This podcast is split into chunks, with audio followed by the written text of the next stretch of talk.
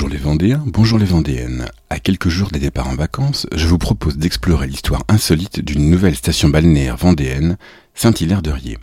Commençons avec une étrange histoire d'espionnage, la légende du comte de Carmois. En 1903, le comte de Carmois fait construire la villa Remember sur la Corniche, face au trou du diable. Il y habite pendant toute la Première Guerre mondiale avant de disparaître en juillet 1918 sans laisser de nouvelles. Quelques mois plus tôt, sa femme de ménage avait été retrouvée noyée sur la corniche. La légende raconte que celle-ci aurait été assassinée par le comte après avoir découvert que celui-ci était un espion allemand. Depuis sa maison, il aurait transmis des informations à ses compatriotes par signaux lumineux. On ne retrouvera jamais le comte, mais la villa existe toujours, aujourd'hui entourée par les résidences Merlin. En parlant de Merlin, savez-vous qu'au début des années 70, le promoteur immobilier réussit un formidable coup de pub en accueillant le Tour de France? Après avoir reçu une étape de la Grande Boucle en 72 et 75, Guy Merlin obtient le départ du Tour de France en 1976. Le 25 juin, le prologue relie ses complexes immobiliers de Saint-Hilaire-d'Orier et de Saint-Jean-de-Mont, distants de 8 km.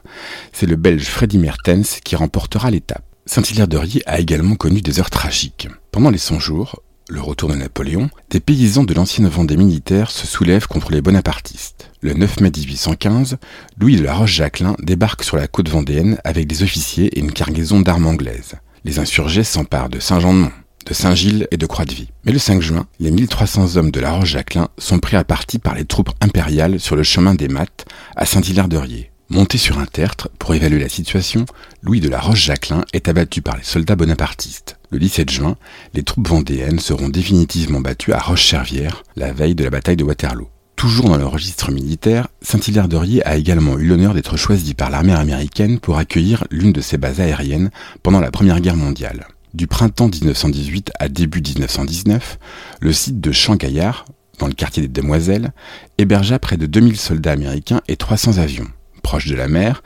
desservi par une gare et dans une zone inhabitée, le site répondait à tous les critères de l'armée américaine. La base était à la fois un camp d'aviation et un site d'instruction pour les pilotes. En août 1918, la base recevra la visite du futur président Roosevelt, alors secrétaire d'État à la marine. Terminons sur une note plus légère avec l'histoire de la tour Eiffel de Saint-Hilaire. De septembre 2016 à janvier 2017, les promeneurs ont pu admirer une réplique de la tour Eiffel, 31 mètres de haut, 12 tonnes, sur le parking de la plage de Sion. À l'origine, elle ne devait rester que le temps d'un week-end à l'occasion du Grand Prix des Meules Bleus. Cette course de vélomoteur, réservée aux chefs d'entreprise, s'est lancée en effet cette année-là, de Paris, sur les Champs-Élysées. La tour, aujourd'hui disponible à la location, se promène partout dans le monde, notamment en Chine. C'est tout pour aujourd'hui. C'était Sébastien de la page Facebook Le Saviez-vous Vendée. Excellentes vacances.